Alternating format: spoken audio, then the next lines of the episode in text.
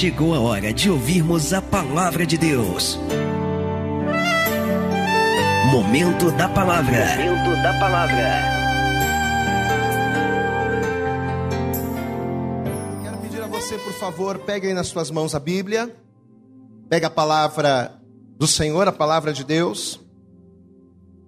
E eu gostaria que você abrisse comigo no Evangelho de Marcos. Evangelho de Marcos, no capítulo 5. Pega a palavra de Deus, por favor. Pegue a Bíblia. E abra conosco aí. Marcos. Evangelho de Marcos, capítulo 5. E nós vamos ler o que diz aqui o versículo de número 41. Evangelho de Marcos, capítulo 5, verso 41, nos diz assim a palavra de Deus. E tomando a mão da menina, disse-lhe: Talita cumi, que traduzido é: Menina, a ti te digo, levanta-te. Glória a Deus. Uma menina que aos olhos naturais estava morta. Uma menina que diante dos olhos de todas as pessoas que estavam presentes ali na casa de Jairo, estava completamente inerte, a morte havia se apoderado dela. Mas Jairo, ele vai tomar uma atitude que vai fazer com que Jesus estivesse dentro da sua casa, e uma vez Jesus dentro da casa de Jairo, ele até vai segurar na mão da menina, mas ele vai liberar uma palavra. Amada, palavra que vai ser liberada nesta manhã sobre a tua vida, se você tomar posse dela, eu profetizo que aquilo que está morto vai reviver, aquilo que está destruído vai ser restaurado, porque a palavra tem esse poder. A palavra de Deus, ela tem o poder restaurador. A palavra tem o poder restituidor. A terra era sem forma e vazia, e foi através do poder da palavra que todas as coisas foram mudadas, restauradas e transformadas. Se nesta manhã você crê na palavra, e se você tomar posse daquilo que Jesus vai dizer para essa menina, se você tomar posse disso para a tua vida, pode ter certeza que o teu casamento que está morto, tua vida profissional, familiar, financeira, saúde, as áreas da tua vida, elas irão ressuscitar. Eu vou ler de novo. Estamos em Marcos capítulo 5, verso 41. E tomando a mão da menina, disse-lhe: Talita cume, que traduzido é: Menina, a ti te digo, levanta-te. Você sabe o que, que o Senhor está dizendo para você nesta manhã, nesta tarde, nesta noite, não sei qual horário que você está vendo esse vídeo, você está ouvindo essa mensagem, mas a palavra que o Senhor libera sobre a tua vida é Talita cume, levanta-te. Você toma posse disso? Vamos orar. Senhor nosso Deus e Pai Todo-Poderoso, Pai querido, meus amados, estamos aqui em mais um domingo para cultuarmos, para louvarmos, para bendizermos, adorarmos ao Senhor, não por aquilo que o Senhor pode fazer, porque sabemos que o Senhor pode fazer tudo, não existe limites para o teu poder. Mas nós não estamos aqui, Senhor, para te adorar, na intenção de recebermos bênçãos, não, mas nós estamos aqui porque nós reconhecemos que tu és Deus. E por nós reconhecermos que tu és Deus, sabemos, ó Pai, que para seguirmos bem, para que possamos nos conduzir bem aonde quer que formos e naquilo que fizermos, precisamos da direção que vem do Senhor. Porque os teus caminhos são mais altos que os nossos, os teus pensamentos são mais altos do que os nossos, então nada melhor do que sermos dirigidos, sermos guiados por aquele que enxerga além de nós. Então, Senhor, que a tua palavra nesta manhã venha ser a bússola que venha nos dirigir para o centro da tua vontade. Que a tua palavra nesta manhã, Senhor, que a tua palavra no dia de hoje venha ser uma palavra de direcionamento para as nossas vidas, a fim de que não venhamos fazer a nossa, mas que venhamos fazer a tua vontade, para que possamos viver as tuas promessas. Em nome de Jesus, fala conosco poderosamente nesta hora. É o que nós te pedimos com toda a nossa fé e desejar te agradecemos no nome de Jesus, amém. E graças a Deus, amém. Você sabe que nessa época aqui, uma das coisas mais difíceis de acontecer, uma das coisas mais difíceis de se contemplar, era alguém ver um judeu se prostrando perante a qualquer homem que fosse. Não somente nessa época, mas eu acredito que até mesmo nos dias de hoje é impossível você ver uma pessoa, um judeu, se prostrando diante de qualquer outro homem, diante de qualquer outra pessoa, por mais que seja uma personalidade, por mais que seja uma pessoa influente, a coisa mais difícil de se ver é um judeu se prostrar. Tanto que um dos grandes problemas que Roma enfrentava nessa época, ao lidar com os judeus, era justamente esse. Os romanos eles tinham uma dificuldade muito grande com os judeus, porque o judeu, mesmo sendo um povo submisso a eles, o judeu não se prostrava. Eles não se prostravam, eles não reverenciavam as, as autoridades romanas. Por mais importante que a autoridade fosse, por maior que a pessoa fosse, um judeu, de modo algum, se prostrava diante de qualquer homem que fosse. Segundo a ética, segundo o costume do judeu, a tradição dos judeus, só existe um para quem o judeu se dobra, e este um é para Deus. Diante de homem algum, somente para Deus é que o judeu se prostra. E como todo bom judeu, segundo a história, o principal da sinagoga, que hoje seria uma espécie de pastor, ele também de modo algum se prostrava, porque ele guardava as tradições. Se prostrar diante de qualquer homem que fosse era algo contrário às tradições que eles acreditavam, às convicções dos judeus. Um principal da sinagoga, de maneira alguma, poderia se prostrar ou reverenciar qualquer pessoa. O único que poderia receber a honra de se prostrar diante seria o Senhor. E segundo o que nos conta a palavra, Jairo era um principal da sinagoga. E por ele ter esse cargo religioso tão importante, por ele ter esse cargo religioso de tamanha evidência, por ele obedecer os princípios, por ele obedecer as tradições, Jairo ele cumpria risca isso. Ele não se prostrava, não reverenciava, ele era uma autoridade. Só que de repente algo vai acontecer. Às vezes a gente faz planos, a gente tem projetos, e a gente começa a desenvolver os nossos planos, os nossos projetos, segundo aquilo que entendemos, mas de repente, coisas inesperadas acontecem e que acabam mudando os nossos planos, os nossos sonhos. E quando essas mudanças acontecem, precisamos estar preparados. Precisamos estar fundamentados em Deus para que possamos nos reinventar dentro de uma nova realidade.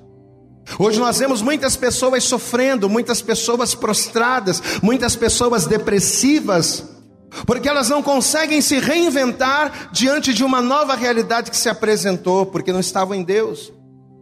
A pessoa que está em Deus, ela consegue em Deus ter a capacidade de se reinventar diante de situações inesperadas, porque o Senhor é o nosso guarda, o Senhor está conosco. Mas a pessoa que não tem Deus, ela faz os seus planos, os seus projetos e ela segue a risca. E se alguma coisa dá errado, se algo sai do controle, a pessoa se desequilibra, a pessoa desmorona. Quantas pessoas estão prostradas, porque não esperavam a realidade que estamos vivendo hoje nos nossos dias, foram pegas de surpresa. Pois é, isso vai acontecer com Jairo. A vida de Jairo estava estruturada, as coisas estavam indo bem, só que algo vai acontecer, e justamente esse algo vai fazer não só com que a fé do Jairo mudasse, como também vai fazer com que todos os princípios religiosos que ele acreditava, Toda aquela tradição que durante anos e anos ele aprendeu a respeitar e ele aprendeu a seguir, ele vai jogar por terra estas tradições diante desse algo novo que vai se apresentar. Conta-nos a Bíblia que a filha desse homem, a filha de Jairo, ela vai ser acometida de uma enfermidade muito grave. Ele tinha uma condição financeira boa, porque o principal da sinagoga ele tinha, por ser chefe das sinagogas, ele era uma pessoa bem de vida. Ele tinha à sua disposição os melhores tratamentos, os melhores médicos, os melhores remédios da época, pois é. Mas apesar dele ter condição, apesar dele ter estrutura, apesar da sua posição oferecer a ele vantagens que outras pessoas comuns talvez não teriam, nada vai resolver. Nenhum dos recursos que estavam à disposição de Jairo vão ser suficientes para tirá-lo daquela situação, para resolver aquele problema. Pelo contrário, Jairo ele vai gastar com remédios, ele vai gastar com tratamentos, porém, quanto mais ele fazia, mais a situação da sua filha piorava, ela estava indo de mal a pior. E sinceramente, clinicamente, humanamente falando, parecia não haver solução. Mesmo ele sendo um homem conceituado, mesmo ele sendo um símbolo de religiosidade dos judeus, porque volto a dizer, ele era um principal da sinagoga, um homem de respeito, um homem de autoridade, um representante da religião, mas apesar disso, apesar de ser fiel às tradições, nem mesmo às suas tradições, nem mesmo às suas crenças, nem mesmo a sua religião, conseguiu ajudá-lo naquele momento de tamanha dificuldade. A menina só piorava a cada dia. E quando esse homem percebeu que pelos seus esforços, porque a gente se esforça, não é? A princípio, quando nós somos pegos de surpresa com situações inesperadas, a gente tenta, não é, resolver a coisa do nosso jeito. A gente busca dentro da nossa sabedoria, da nossa cultura, da nossa inteligência natural, a gente tenta resolver os problemas, mas quando a gente percebe que os nossos recursos se esgotaram, quando a gente percebe que as, pelas nossas forças a coisa não vai, eu acredito que entra um desespero. E eu, eu creio muito, eu creio nisso. Que quando Jairo percebeu que pelas suas forças e por todas as tradições e crenças que ele tinha, quando ele percebeu que por tudo que ele acreditava, ele não estava conseguindo, eu acredito que foi só aí que ele resolveu tomar a atitude mais drástica da sua vida. Diante desta situação, diante deste quadro de enfermidade grave da sua filha, Jairo vai ser levado a tomar a atitude mais radical da sua vida. Jairo vai buscar auxílio em Jesus Cristo. É. Um homem que obedecia à tradição, um homem que com certeza batia no peito e dizia: Eu tenho a minha religião, eu não preciso de religião, mas agora, diante de um mal iminente, ele vai ficar sem escolhas e sem alternativas. Quando ele percebeu que pela sua sabedoria ele não poderia fazer nada, ele resolveu buscar a Jesus. Só que Jesus, tanto para os principais das sinagogas, quanto para os religiosos da época, quanto para os próprios chefes das sinagogas, Jesus para eles era um farsante. Jesus não era para eles o que ele é para nós hoje. Naquela época, a pessoa seguir a Jesus, ela estava seguindo a um herege, um farsante. As pessoas não acreditavam que Jesus era o Filho de Deus.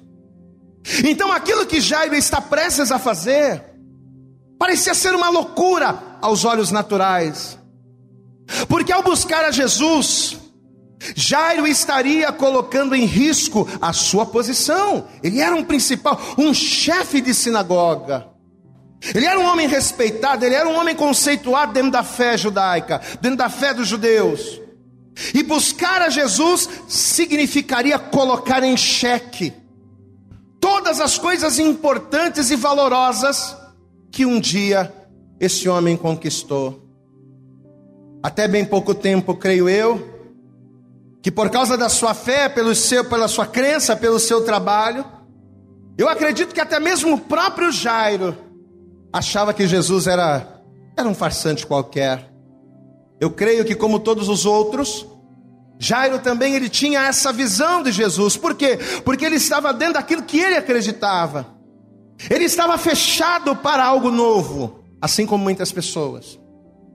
Tem pessoas, amados, que só conseguem ouvir falar de Jesus na dor. Porque se tudo está bem, a pessoa se fecha no mundo, se enclausura, e ela não permite que nenhuma informação chegue até ela. Existem pessoas que são, como podemos dizer, são pessoas determinadas, são pessoas que não abrem, não se abrem para a palavra de Deus. E quando a pessoa não se abre para a palavra, quando a pessoa se enclausura, se fecha no seu universo, no seu mundo, e quando ela acha que apenas aquilo que ela está, que ela é convicta, é que é o verdadeiro, somente uma situação como essa, somente uma adversidade, para que os horizontes da pessoa se abram e as suas perspectivas se ampliem. Você sabe por que, que às vezes Deus permite certos desertos na vida de pessoas? Você sabe por que, que às vezes Deus permite que passemos por situações difíceis na nossa vida? situações de perdas, situações até mesmo de enganos. Deus permite, por quê, pastor? Porque muitas das vezes, ou na maioria das vezes, são essas situações que fazem com que corações se quebrantem. A palavra de Deus ela diz que o Senhor é aquele que quebra o coração de pedra. Mas como é que o coração de pedra é quebrado? Como é que você quebra uma pedra? Só tem uma forma de você quebrar a pedra, batendo. E às vezes Deus ele permite que a gente bata a cabeça por aí. Às vezes Deus ele permite a adversidade que o homem bata a cabeça pelo mundo para que ele possa entender e se abrir para aquele que é o único caminho, para aquele que é a verdade, para aquele que é a vida, que é Jesus. Por que, que Deus permite as adversidades, pastor? Porque somente através das adversidades que a gente consegue olhar para Jesus. É o que vai acontecer com esse homem, é o que vai acontecer com Jairo. Acredito sim essa é a minha visão teológica da coisa. Que, bem, que até bem pouco tempo Jairo, ele concordava que Jesus era um, era um herege, era um farsante, só que agora, amigo, agora a coisa complicou. Agora a coisa ficou mais difícil, sabe por quê? Porque agora se tratava da filha dele. Você entende o que o pastor está dizendo? Amado, quando se trata da nossa família, quando se trata de alguém que nós amamos, quando se trata de nós é diferente, a gente passa a acreditar em tudo. É igual o coronavírus, né? Enquanto não acontece com um familiar nosso, enquanto não acontece dentro da nossa casa, ah, é uma gripezinha, é um problemazinho sério. Aí acontece, a pessoa só acredita quando acontece com ela. E é verdade. As pessoas elas ficam ouvindo testemunhos, elas começam a ouvir a palavra, ela ouve as maravilhas, os sinais de Jesus, mas ela não acredita. Mas aí quando vem o problema, a pessoa corre. Tem que acontecer com a gente. Infelizmente, ser humano é assim. Às vezes a coisa tem que acontecer dentro da nossa casa, tem que acontecer na nossa vida para que os nossos olhos se abram. Talvez eu estou falando com você, meu amado, e talvez algo ruim aconteceu com você. Talvez você está participando desse culto online, me vendo, nos ouvindo. E talvez Deus permitiu uma situação terrível acontecer, e talvez por causa desta permissão de Deus, você às vezes até tem murmurado contra ele. Mas olha, não murmura não, sabe por quê? Porque às vezes Deus ele permite situações contrárias para quebrantar o nosso coração de pedra. Para que através do mal a gente olhe para Deus, para que através da luta, dos males, das situações contrárias, a gente comece a olhar para o Senhor. Amém? O Jairo agora estava com um problema na família dele. Eu tenho certeza que Jairo ouviu falar que Jesus cura, que Jesus, até porque se Jairo vai procurar Jesus é porque ele já ouviu falar. Ele não vai procurar Jesus por acaso, não. Se ele foi procurar Jesus, é porque Jairo com certeza ouviu falar das curas de Jesus, dos milagres de Jesus. Só que até então não era com ele, né? Não era com ele, não era com o filho dele, não era na casa dele, não era com a vida dele. Só que agora não, amados. Agora a coisa é diferente. E quando se trata da gente, a gente começa a acreditar em tudo, né? O Jairo estava acreditando. Ele já havia ouvido falar dos sinais das, marav das maravilhas do Senhor, mas agora que o problema estava dentro da sua casa, que o problema estava na vida de uma pessoa a quem ele amava, agora a coisa era diferente. Amados, entenda uma coisa: muitos de nós, em vários momentos da nossa vida, Muitos de nós, acredito que a maioria das pessoas que estão nos assistindo, que estão nos ouvindo, já ouviu falar de Jesus. Nós já ouvimos falar que Jesus cura, Nós já ouvimos falar que Jesus salva, que Jesus liberta, que Jesus abençoa, que Jesus transforma. A gente já ouviu falar disso e não somente uma, várias e várias vezes. Só que o problema é que, mesmo já tendo ouvido falar, a gente às vezes só dá crédito quando o mal bate na nossa porta. Infelizmente, o homem, o ser humano é duro de coração e ele precisa ser moído para que o seu coração, para que a porta do seu entendimento se abra para as coisas de Deus. Tem que acontecer na nossa carne, na nossa vida. Infelizmente, amados, na maioria das vezes, o que nos leva a buscar a Deus é uma dor. Talvez você está me ouvindo agora e você está sentindo uma dor. Pastor, a minha dor é uma dor física. Pastor, a minha dor não é uma dor física, mas é uma dor emocional, na alma, é no psicológico, é na minha autoestima. Com esse negócio de confinamento, pastor, eu, tô andando, eu tenho andado depressivo, tenho pensado, pensei em me matar várias vezes. Talvez você está me ouvindo, talvez você está nos vendo agora. E talvez a dor tenha vindo sobre a tua vida, e eu sei que isso é algo mal, eu sei que é doloroso, eu sei que não é bom sentir isso, mas pastor, se não é bom, por que, que Deus permite? Sabe por quê? Para que através desta dor você venha olhar para aquele que tem o poder de te curar, para que através desse sofrimento você venha olhar para aquele que é poderoso para te arrancar do sofrimento e fazer de você alguém mais do que vencedor. E por que, que Deus ele usa destes meios? Porque infelizmente somente dessa forma que a gente olha para ele. A Bíblia diz lá no livro do profeta Isaías: Olhai para mim e sereis salvos Vós, todos os termos da terra, porque eu sou Deus e não há outro. Deus, Ele manda a gente olhar para Ele. Pois é.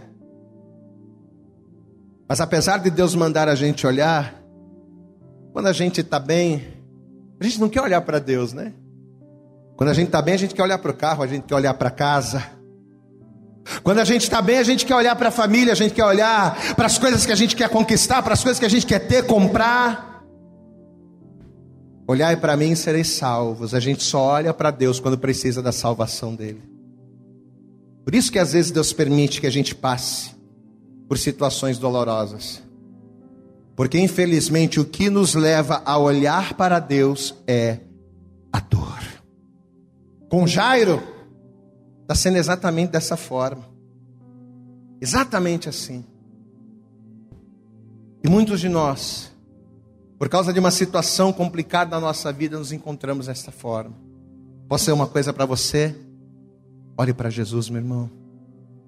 Você que talvez está passando por uma situação difícil, você tem murmurado, você tem reclamado. Pastor, eu estou perdendo tudo, eu estou perdendo, eu estou perdendo os meus negócios, pastor, eu estou indo à falência, pastor, o meu nervo, eu estou num estado de nervo, pastor, as coisas estão complicadas, eu não sei o que fazer, você sabe o que fazer nessa, neste dia, no dia que se chama hoje, Deus está falando através desta ministração, olhe para Deus, olhe para Jesus, porque a salvação que você precisa vem dele somente dele. No momento em que ele olhou para a filha e que ele viu que poderia perdê-la, ele não pensou duas vezes, eu vou olhar para Jesus. E conta-nos a história que Jairo vai se esforçar. E justamente para demonstrar isso, o Jairo, a Bíblia diz que a primeira atitude, olha aqui, a primeira atitude que o Jairo vai tomar, ao se colocar frente a frente com Jesus, vai ser fazer uma coisa que ele só faria se fosse para Deus. Lembra que a gente falou no início que o judeu não se prostra para ninguém? Pois é. Jairo vai ao encontro de Jesus. E quando Jairo chega diante de Jesus, sabe o que Jairo vai fazer? Jairo vai se prostrar diante de Jesus. Você pode dar glória a Deus aí na tua casa, meu amado? Jairo vai fazer diante de Jesus algo que um judeu jamais faria para homem algum. Deixa eu dizer uma coisa: você quer receber de Deus coisas que você nunca recebeu? Você quer viver de Deus experiências quais, das quais você nunca viveu? Então faça para o Senhor aquilo que você nunca fez. Seja para Deus aquilo que você nunca foi. Jairo vai viver algo sobrenatural. Ele vai viver. Mas sabe por que, que ele vai fazer, ele vai viver algo sobrenatural? Porque ele também vai fazer uma coisa que vai contrariar tudo aquilo que um dia ele acreditou. Ao se prostrar diante de Jesus, Jairo estava renunciando todos os princípios, todos os costumes, toda a bagagem que durante anos ele acumulou. Ao se prostrar diante de Jesus, Jairo vai jogar tudo aquilo fora. Vamos ver aqui, capítulo 5 de Marcos. Evangelho de Marcos, capítulo 5, verso 21 diz assim: E passando Jesus outra vez num barco para o outro lado, ajuntou-se a ele uma grande multidão e ele estava junto ao mar. E eis que chegou um dos principais da sinagoga por nome Jairo, e vendo o que, que ele fez, querido, prostrou-se aos seus pés. Oh glórias! Olha o que o chefe, o principal da sinagoga vai fazer. Ele vai se prostrar aos pés de Jesus. Olha o que atitude, olha o que o desespero vai levar Jairo a fazer. Amados, ele não se importou com cargo. Ah, meu Deus, mas eu sou chefe da sinagoga. O que, que as pessoas vão falar de mim? Ah, se as pessoas souberem que eu estou com Jesus, o que, que fulano vai falar? O que, que ciclano vai... Ele não vai se importar com nada. Ele não vai se importar com o cargo que ele tinha. Ele não vai se preocupar com aquilo que as pessoas iriam dizer, iriam pensar. Não, eu não tenho. Ele não vai se preocupar com nada disso. Amar, para você ter uma ideia, o Jairo estava tão convicto de que Jesus poderia ajudá-lo, de que Jesus poderia resolver o seu problema, que ele não se preocupou nem mesmo com as consequências que essa atitude iria gerar aos olhos dos seus líderes. Porque Jairo tinha líderes a quem ele teria que responder. Jairo ele tinha líderes, pessoas que estavam acima dele, a qual ele prestava subordinação. Mas ele não vai se preocupar com nada disso. A gente lendo aqui na Bíblia parece uma coisa simples, né? Ah, Jairo se prostrou diante de Jesus, mas, mas essa atitude que parece simples aqui na Bíblia, amados para o Jairo, para a realidade dele, era uma mudança de vida completa estava envolvendo uma série de coisas. Ele poderia perder muito no futuro por causa disso. Ele poderia ser perseguido no futuro por causa disso. Ele poderia perder a sua estabilidade. Ele poderia perder o seu nome, o seu prestígio. Mas ele não vai se preocupar com nada disso. E sabe por que que Jairo não vai se preocupar? Porque mesmo ele tendo sido levado ali por uma situação de dor, é claro, ele só fez isso porque foi pressionado pela circunstância. Mas mesmo tendo sido levado ali por uma situação de desespero, ao se prostrar diante de Jesus, ele estava reconhecendo que Jesus não era apenas um homem, que Jesus não era apenas um profeta, ao dobrar-se diante de Jesus, ao prostrar-se aos seus pés, aquela atitude estava mostrando que para o Jairo, a partir daquele momento, Jesus era o seu Senhor. Você sabe quando é que a nossa vida começa a mudar, meu irmão? Você sabe quando é que nós começamos a viver o sobrenatural de Deus? Quando nós reconhecemos que Jesus é Senhor da nossa vida. E reconhecer que Jesus é Senhor não é só aceitar Jesus. Ah, pastor, já aceitei Jesus como meu Salvador. Ah, pastor, já batizei nas águas. Já tenho uma carteira de membro no bolso. Não. Você sabe o que, que mostra que a gente reconhece que Jesus. Você sabe quando é que Jesus é Senhor da nossa vida? Quando a gente se prostra aos pés dele. Tem muita gente que entrega a vida para Jesus, mas não se prostra para Jesus. Tem muita gente que levanta a mão, que canta louvores e que faz e que acontece, mas não se prostra. Você sabe o que significa se prostrar? Se render. Amado, se você já entregou a tua vida para Jesus, mas o teu casamento não é dele, teu casamento, teu casamento está aos pés de Jesus? Tá? Hã? A tua vida financeira, que você bate no peito, você diz: Eu trabalhei, eu corri atrás, eu me esforcei, mas a tua vida financeira está aos pés de Jesus? Tua vida familiar? Porque se a tua vida não está aos pés de Jesus, você pode entregar a vida para Jesus, você pode ter casa, você pode ter anos de igreja. Anos de igreja não significa ter anos de relacionamento com Deus. Anos de igreja não significa ter anos de intimidade com Deus. Anos de igreja não significa se render a Deus. Porque eu conheço pessoas, quantas, que têm anos de igreja, mas Deus não é Senhor da sua vida. Porque na hora das decisões, correm para Deus quando a coisa vai mal, mas quando pode ser fiel, não se rende. Jairo se prostrou aos pés de Jesus. A gente lendo assim na Bíblia rapidamente parece uma coisa normal, uma coisa simples. Mas aqui Jairo estava mudando através de um gesto. Olha aqui, através de um gesto. Jairo estava mudando a sua vida completamente. E você sabia que você pode mudar a sua vida completamente hoje? ao nos ver através deste culto online, ao nos ouvir. Se hoje você fizer como Jairo, você pode mudar a tua vida, você pode mudar a tua sorte por completo. Quantas e quantas pessoas, às vezes, preocupadas com aquilo que os outros vão dizer, né? Ah, pastor, mas eu sou há 30 anos eu sou do espiritismo, pastor. Ah, pastor, há 30, 40 anos eu sou do candomblé. Há 30 anos, há 20 anos eu sou católico, pastor. Ah, pastor, há tanto tempo. O que, que eu vou dizer? O que, que as pessoas vão pensar de mim? Pois é. Às vezes as pessoas elas estão tão preocupadas com as opiniões alheias que por causa disso acabam deixando de viver o sobrenatural de Deus. Não deixe de viver o sobrenatural de Deus pela preocupação com o que as pessoas pensam. Sabe por quê? Porque ainda que as pessoas pensem mal de você, o que elas pensam de você, seja de bom ou seja de mal, não vai encher sua barriga. Não vai curar você. Não vai cuidar de você, não vai manter você. Ah, mas o que, as pessoas vão pensar de mim, pastor? Se elas souberem que agora eu sou crente, não importa o que elas vão pensar de você, porque não são elas que vão cuidar de você no teu dia mal.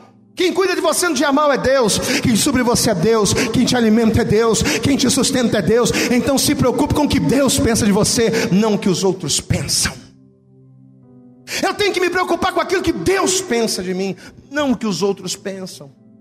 O Jairo, o Jairo não estava mais preocupado com essas coisinhas, porque algo muito mais importante estava em jogo, amados. E se, estas, e se essas coisinhas, sabe? Ah, o que, que o meu líder vai pensar? Ah, o que, que fulano vai dizer? Se essas coisinhas produzissem resultado para ele, a filha dele já estava curada, você concorda?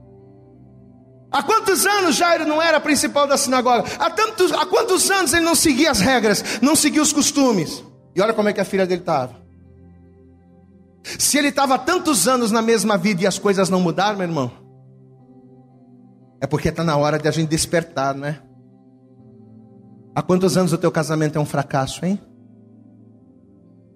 Há quantos anos você bate no peito e diz: Eu tenho a minha religião, eu tenho meu Deus, eu tenho a minha fé. Mas há quantos anos você vive essa vida de fracasso?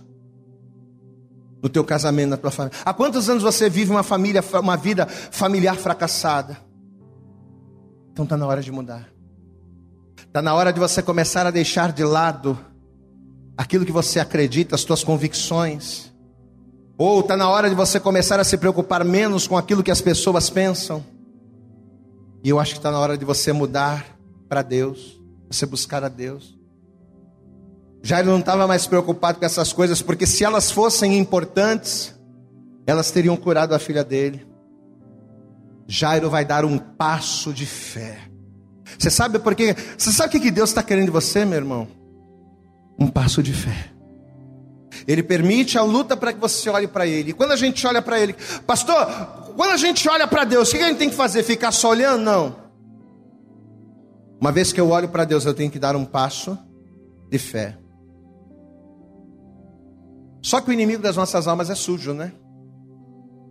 A gente sabe que quando a gente começa a olhar para Deus, a gente sabe que quando a gente começa a vencer essas limitações, e que a gente passa a ser convicto daquilo que Deus quer na nossa vida, daquilo que a gente tem que fazer, a gente sabe que o inimigo ele trabalha, o inimigo é sujo.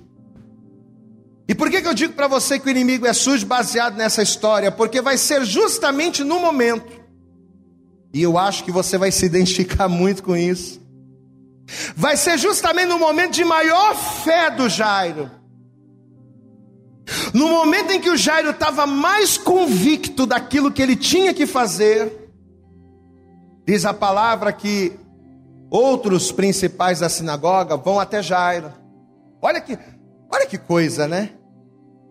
Camarada, coração duro para Deus, não queria saber de Deus de jeito nenhum. Jesus nem, Deus sim, Jesus nem pensar.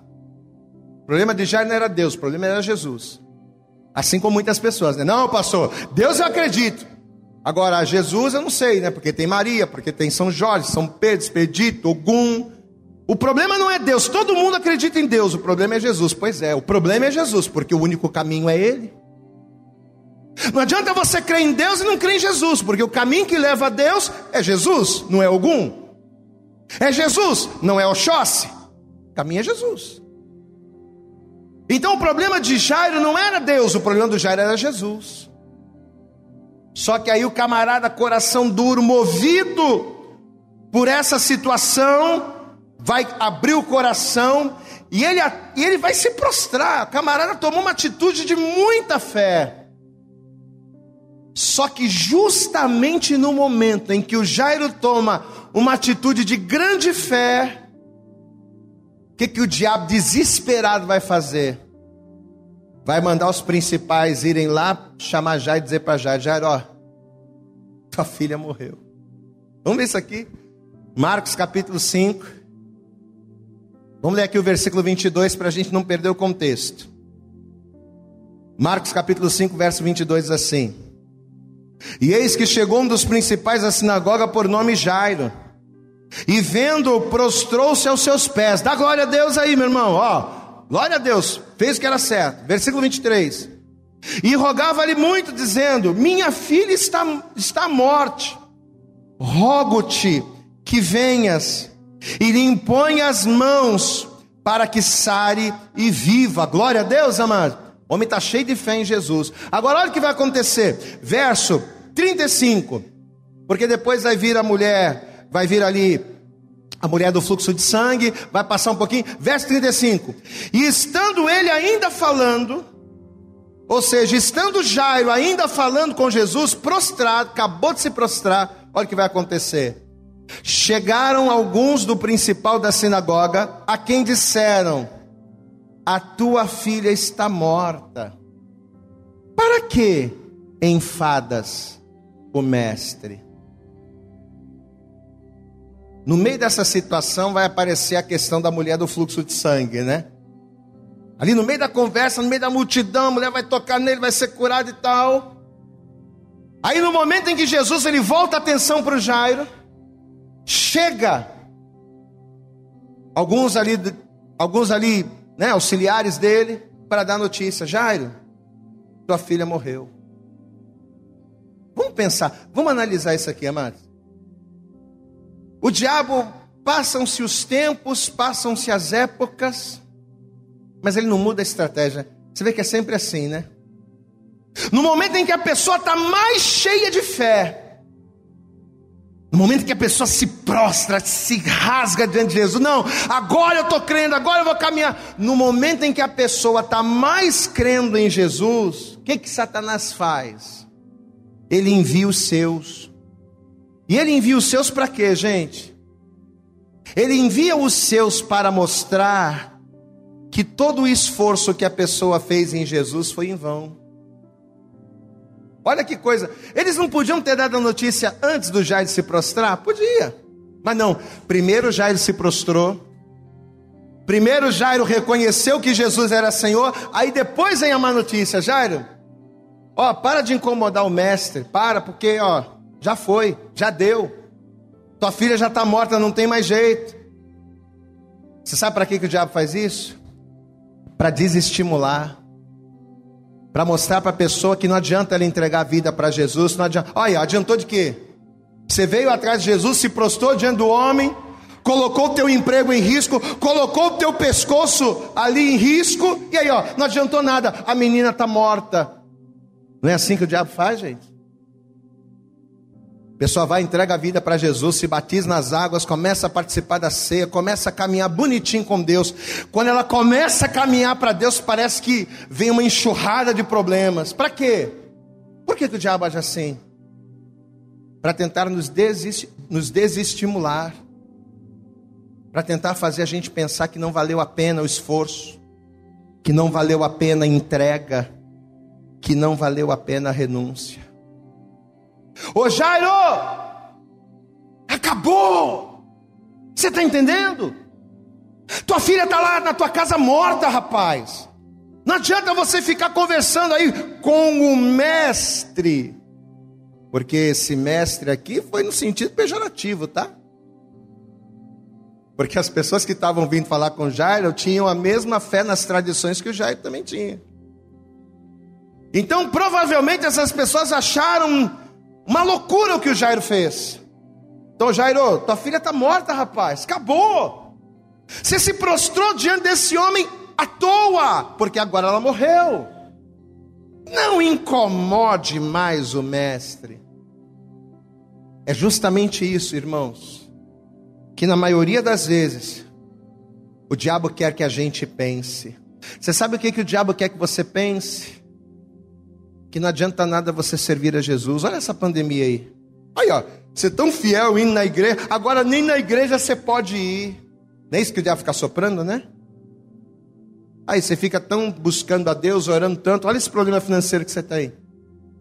Olha essa luta que você está passando com teu filho. Você diz que Jesus guarda, que Jesus abençoa a família. Olha aí, o diabo começa a apontar para tentar enfraquecer você.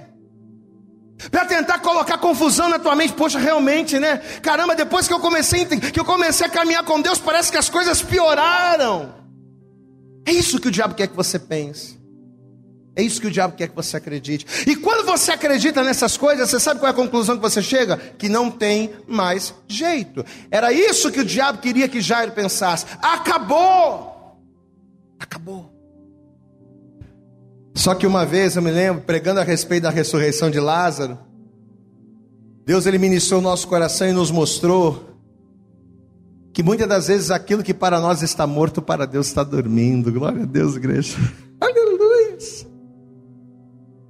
Aquilo que muitas das vezes para mim, ou que muitas das vezes para você parece estar morto, amado, para Jesus, apenas dorme.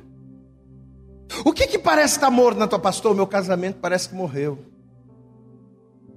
Meu casamento, pastor, não tem jeito não. Morreu. Para você está morto. Mas para Jesus apenas dorme. Profetize essa palavra sobre a tua vida. Pastor, minha vida financeira está uma tragédia. Está tá morta, pastor. Eu não consigo prosperar, não consigo crescer. O dinheiro entra na minha mão, parece que vai pelos meus dedos. Pastor, é tanta dívida, tanta coisa. Não tem jeito, pastor. Para você está morto. Mas para Jesus apenas dorme. Amado, e quando algo aos nossos olhos está morto, mas para Jesus apenas dorme, Basta uma palavra de Jesus. Para aquilo que está dormindo, venha acordar. Para aquilo que está morto, venha viver. Basta só uma palavra, e a palavra Deus está liberando nessa manhã, nesta tarde, nesta noite, nesse dia sobre a tua vida. A palavra que vai vivificar o que está morto em você. A palavra que tem o poder de vivificar os teus sonhos, os teus projetos, as áreas da tua vida, a palavra que nos vivifica diante do Senhor. Esta palavra está sendo liberada agora.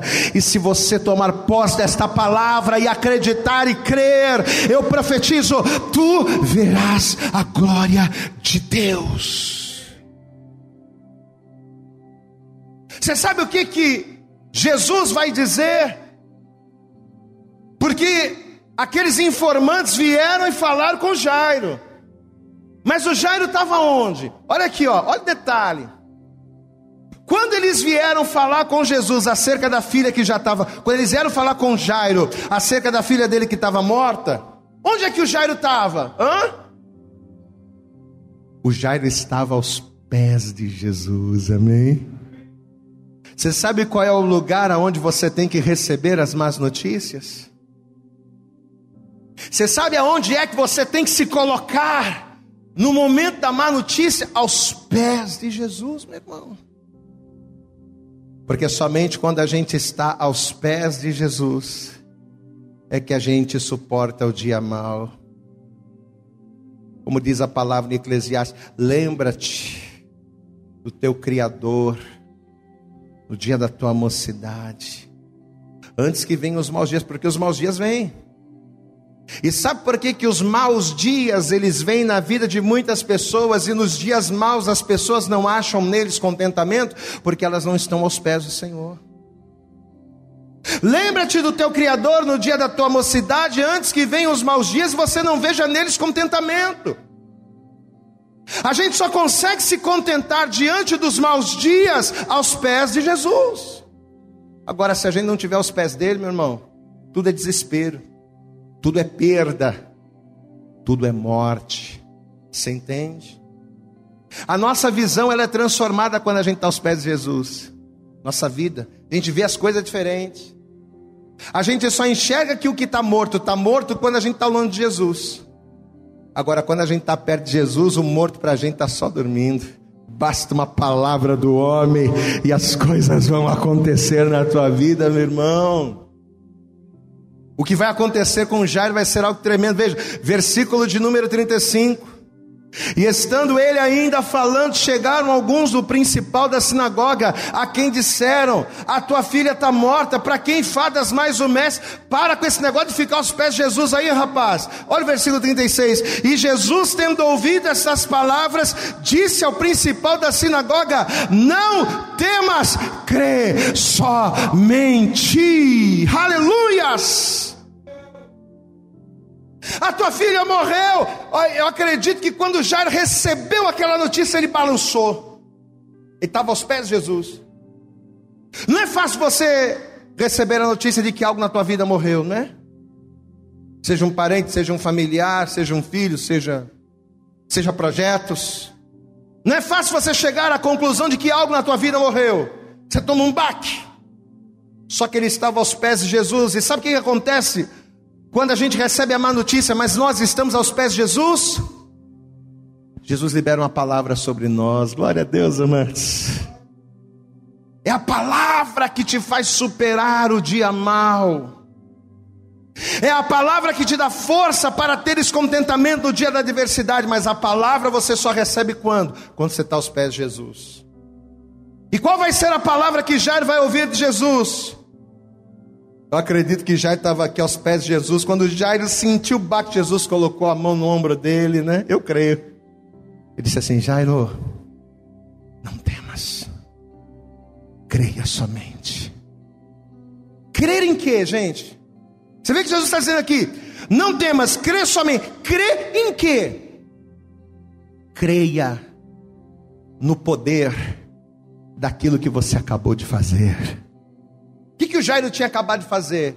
Jairo se prostrou diante de Jesus aos seus pés, reconhecendo que ele era Senhor. Creia, Jairo. Creia que você não está sozinho, não, rapaz. Eu estou aqui contigo. Olha a palavra que Deus está liberando sobre a tua vida nessa, nesse dia, meu irmão. Deus está com você. Se acha que você está aí assistindo, participando desse culto online ou ouvindo essa palavra e você está sozinho, não, Deus está com você. Eis que estou convosco todos os dias, todos os dias, até a consumação dos séculos. Eu estou aqui, Jairo. Se você for na carta aos Hebreus, no capítulo 10, versículo 36 a 38, a palavra de Deus ela diz assim: Mas o justo viverá por quê, gente? Hã? O justo viverá pela fé. Mas se ele recuar, a minha alma, isso é Deus falando, a minha alma não tem prazer nele. Olha que coisa interessante, presta atenção no pastor. Olha, olha o que a palavra está dizendo. Jesus está falando assim para o Jairo: Jairo, crê somente, creia, tenha fé. Você agora não é mais aquele camarada que vive de religiosidade, que vive de tradição humana, não. Você a partir de agora está vivendo pela fé. Você se prostrou aqui, então é isso que você quer. Creia somente, ok. Mas olha o que a palavra diz em Hebreus: o justo viverá pela fé, mas se ele recuar, se ele crê e de repente ele volta para trás, Deus não tem prazer nele. Qual é a intenção do diabo em nos aterrorizar com as más notícias? Hã? Qual é a intenção do diabo? É nos fazer olhar para trás, gente. Você sabe o que, que o diabo queria? É claro que tudo isso aqui, ó, presta atenção. Não foi o diabo que matou a filha de Jairo. Mas a filha de Jairo morreu por uma enfermidade com a permissão de Deus, porque na nossa vida, na vida do ser humano, tudo é permissão de Deus. Mas por que, que Deus permitiu que a filha de Jairo morresse? Para que o nome do Senhor fosse glorificado. Glória a Deus, porque tudo é para a glória dele. Só que o diabo se aproveita, presta atenção, o diabo se aproveita daquilo que Deus permitiu para aterrorizar o homem. Você entende? Não foi o diabo que matou a filha de Jairo, mas como Deus havia permitido aquela situação, o diabo vai, ah, é, então peraí, deixa eu aterrorizar ele. Ah, olha aí, ó, tá morta, acabou. Você está entendendo como é que o diabo age? As coisas que você passa na tua vida são permissões de Deus. O diabo, que é o intrometido, ele vai lá e mete o bedelho onde não é chamado, e ele usa as situações para tentar te influenciar para tentar te influenciar contra Deus, para tentar tirar a tua fé. Então o diabo, qual é a intenção do diabo em nos aterrorizar com as más notícias? Com as más notícias é fazer a gente recuar, porque se nós recuarmos a nossa a alma, o Senhor não tem prazer em nós. Não é isso que diz em Hebreus? Se alguém recuar, a minha alma não tem prazer dele. Então o diabo nos aterroriza para quê? Ih, é verdade. Não adiantou nada eu entregar a vida para Jesus. Não adiantou nada eu me prostrar diante do homem, porque agora minha filha morreu. A intenção do diabo é nos fazer recuar, é fazer com que o Senhor não tenha prazer em nós pela nossa desistência, amém? Você sabe que tem uma frase que o Senhor nos deu, baseado nas palavras de Jesus, lá em Mateus 11, 12, que diz o seguinte: que o reino dos céus é tomado pela força. Jesus ele vai dizer isso falando ali acerca de João Batista. Mas a frase que Deus nos deu foi o seguinte: que o reino dos céus ele não é tomado pela força da violência. A Bíblia diz que o reino dos céus é tomado pela força, mas não pela força da violência.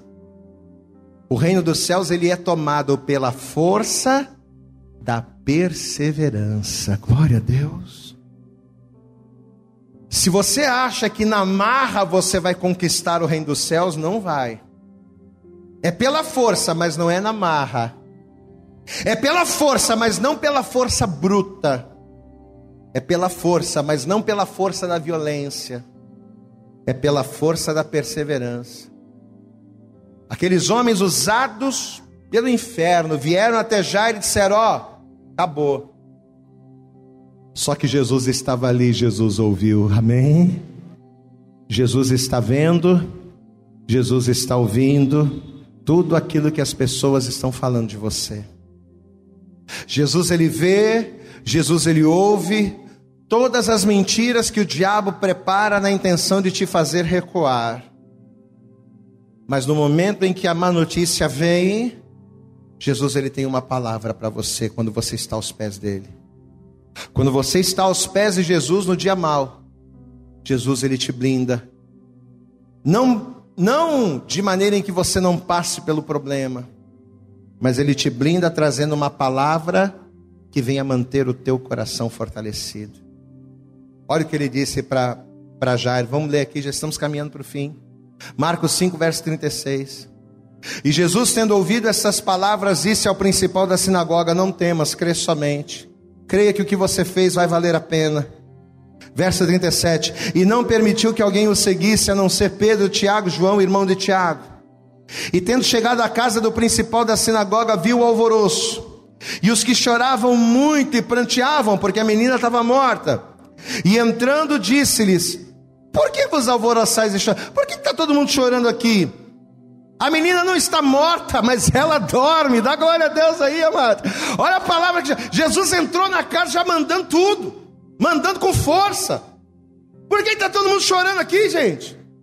Ah, mas a menina não. Para vocês ela está ela tá morta, mas ela está dormindo, ela vai levantar. Ela vai acordar, ela vai despertar. Assim como eu creio que nessa manhã esta palavra está trazendo despertamento para você. Olha o que Jesus está dizendo aqui. E riam-se, verso, verso 40. E riam-se dele. Ela está morta, esse homem está falando que ela está dormindo. Aqui não está respirando. Começaram a rir. E riam-se dele. Porém, ele, tendo-os feito sair, tomou consigo o pai e a mãe da menina e os que com ele estavam, e entrou onde a menina estava deitada. Verso 41. E tomando a mão da menina, e aqui está o texto inicial, e tomando a mão da menina, disse-lhe: Talita cume, que traduzido é menina, a ti te digo, levanta-te. E logo a menina se levantou e andava, pois já tinha 12 anos e assombraram-se com grande espanto. Diga glória a Deus. Jesus ele vai entrar no quarto da menina. Jesus ele vai pegar na mão da menina. E ele vai liberar sobre ela uma palavra. Ele vai dizer: Talita come. E traduzido quer dizer o quê? O que, que você leu aí? O que, que significa Talita come? Levanta-te. Olhe para a tela, olhe para cá. Levanta-te.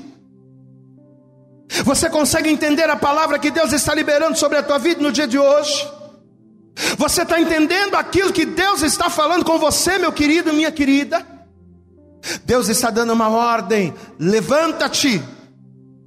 Amados, através deste culto, Deus hoje, Ele está liberando sobre você, amados, sobre você que já entregou a tua vida para Jesus, sobre você que já se prostrou aos pés de Jesus, sobre você que já batizou nas águas, que participa da Santa Ceia, mas que talvez está sofrendo perdas, mas que talvez está prostrado, caído, desanimado, que talvez está dormindo, ou que talvez aos teus olhos esteja vendo que a tua vida parou, pereceu. Pastor, as áreas da minha vida estão morrendo. O Senhor está falando com você nesta hora. E Ele está liberando sobre você a mesma palavra que Ele liberou sobre a filha de Jairo. Ele está dizendo, Talita cume. Levanta. Se coloca de pé. Levanta. Levanta. Você pode repetir isso comigo aí dentro da tua casa. Levanta. Levanta. Levanta levanta. Diga, eu vou levantar. Diga aí, profetiza, eu vou levantar. Essa situação financeira não vai me abater mais. Essa situação de, de confinamento não vai me abater mais. Essa situação de depressão não vai me abater mais. Levanta. É o que o Senhor está dizendo para você hoje. Ah, mas você que não viu o culto da quinta-feira passada, eu recomendo a você, está aí no canal. Assiste lá a ministração que nós fizemos na quinta-feira. No culto de quinta-feira, quando nós pregamos acerca do homem das mãos mirradas, ou da mão mirrada, nós vimos que apesar daquele homem estar diante de Jesus, ele estava diante de Jesus. Mas mesmo diante de Jesus, ele teria que fazer três coisas. A primeira coisa que ele teria que fazer era ter atitude. E qual era a atitude que Jesus estava requerendo dele? Talita come. Glória a Deus. Jesus vai dizer para o homem da mão mirrada, a primeira coisa que Jesus vai dizer para ele: levanta. levanta. E mais uma vez Deus está falando a mesma coisa, falou na quinta e agora está falando aqui. Levanta, levanta, tome a atitude de se levantar. Jesus estendeu, Jesus segurou a mão da menina, mas Jesus não levantou a menina. Você percebeu aqui? Jesus segurou a, menina, a, mão da menina, mas ele liberou uma palavra e ela se levantou. Não Jesus a levantou. Sabe por quê? Porque Jesus não vai levantar ninguém. Jesus ele libera a palavra e através da palavra sou eu, é você, somos nós que nos levantamos. Se você está aí até hoje com os teus problemas, esperando que Jesus se levante, você vai continuar esperando e nada vai mudar. Porque a tarefa de Jesus a forma de Jesus trabalhar não é levantar, não é levantando você, é liberando a palavra para que pela palavra dele você se levante. A palavra de Deus para a tua vida hoje é essa, Talita, me levanta. Sai da inércia. Tem atitude. Porque se você se levantar, você vai ver a glória do Senhor. Tudo isso vai acontecer. A filha de Jairo vai ressuscitar. Mas por que, que a filha de Jairo ressuscitou? Por que, que a ordem Talita Cume vai produzir resultado na vida da filha na casa de Jairo? Sabe por quê? Porque a atitude começou pelo Jairo. A atitude de se prostrar aos pés de Jesus.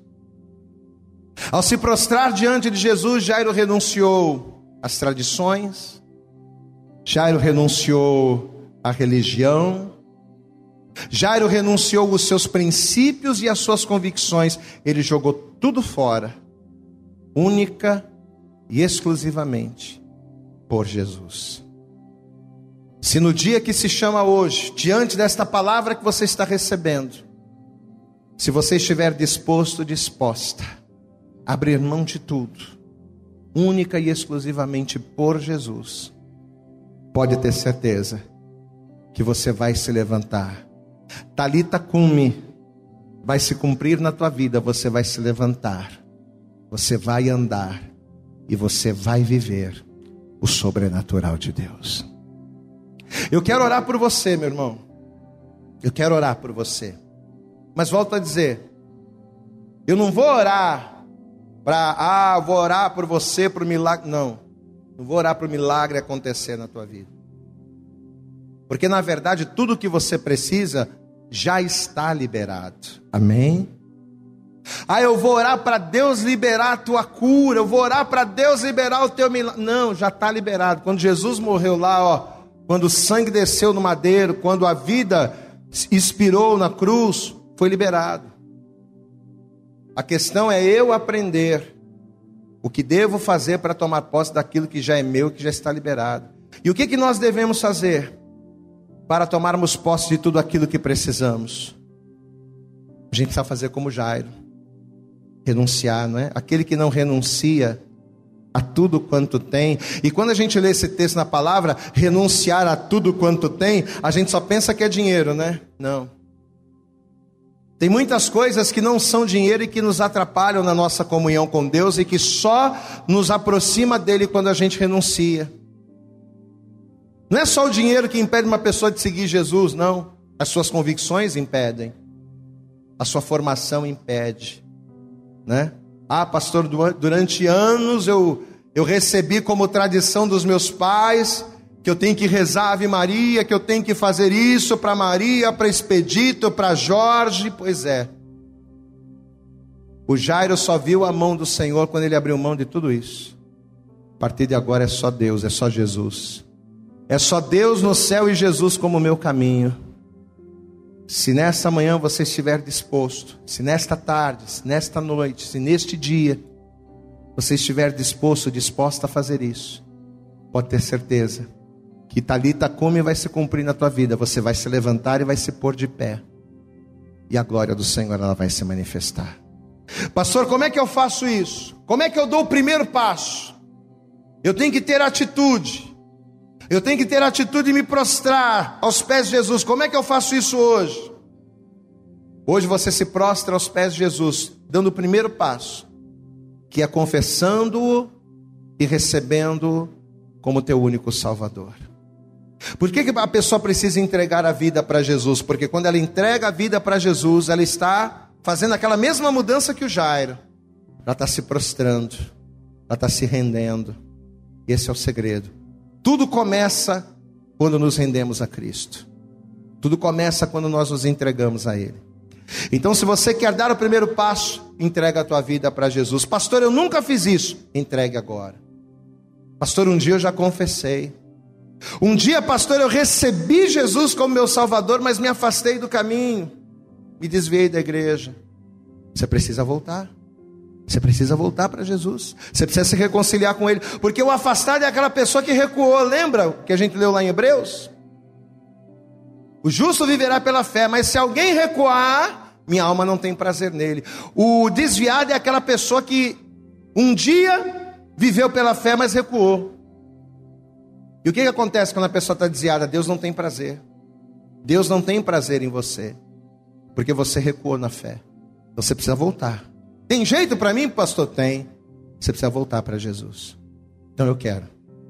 Então, se você está me vendo, se você está me ouvindo, e nunca entregou a vida para Jesus e quer entregar, ou se você está afastado e quer se reconciliar, coloque a tua mão agora aí sobre o teu coração. Onde você está? Você vai curvar a tua cabeça e fechar os seus olhos. Com a tua cabeça curvada, com os teus olhos fechados, ore comigo dizendo assim: Senhor meu Deus e Senhor meu Pai, neste dia eu ouvi a tua voz, a tua palavra, e assim como Jairo, eu estou me prostrando aos teus pés, pois estou abrindo mão de todas as minhas convicções, de todas as minhas tradições, para te confessar, para te receber e te reconhecer como meu único Salvador. Por isso, Jesus, a partir de agora, tome o meu coração e a minha vida em tuas mãos e escreva o meu nome no livro da vida. É o que eu te peço e crendo lhe agradeço em nome de Jesus. Continua com os teus olhos fechados, deixa eu orar por você. Senhor nosso Deus, Senhor nosso Pai Todo-Poderoso, Pai querido, Deus amado, nós glorificamos, exaltamos e bendizemos o Teu nome, porque sabemos, ó Deus, que Tu és como um pai. A tua palavra mesmo diz que assim como um pai ama o filho a quem quer bem, assim é o Senhor nos repreendendo, é o Senhor nos ensinando. E nessa manhã acreditamos que esta palavra é mais um ensinamento para nós, de que quando nós nos prostramos aos teus pés, renunciando a nossa bagagem, quando nós nos entregamos unicamente ao Senhor, o Senhor é poderoso para fazer com que através da sua palavra o talita come se cumpra em nós, que nós nos levantemos e nos coloquemos de pé na tua presença. Por isso, ó Pai, em nome de Jesus, te pedimos agora toma a vida desse homem, a vida desta mulher, a vida desta pessoa nas tuas mãos. Esse teu filho e essa tua filha que assim como Jairo estão se prostrando, Pai, diante do Senhor, porque estão te reconhecendo como Salvador.